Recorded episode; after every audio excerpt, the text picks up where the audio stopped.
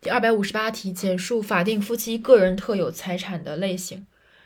总共是五，也是五点：一、一方的婚前财产；二、一方因受到人身损害获得的赔偿或者补偿；三、遗嘱或者赠与合同中只规定确定只归一方的财产；四、一方专用的生活物品；五、其他。所以一是婚前，二是人身，三是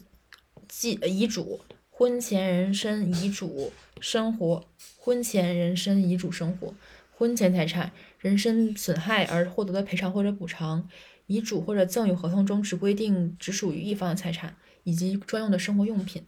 再额外加一个其他，总共五点，也是五。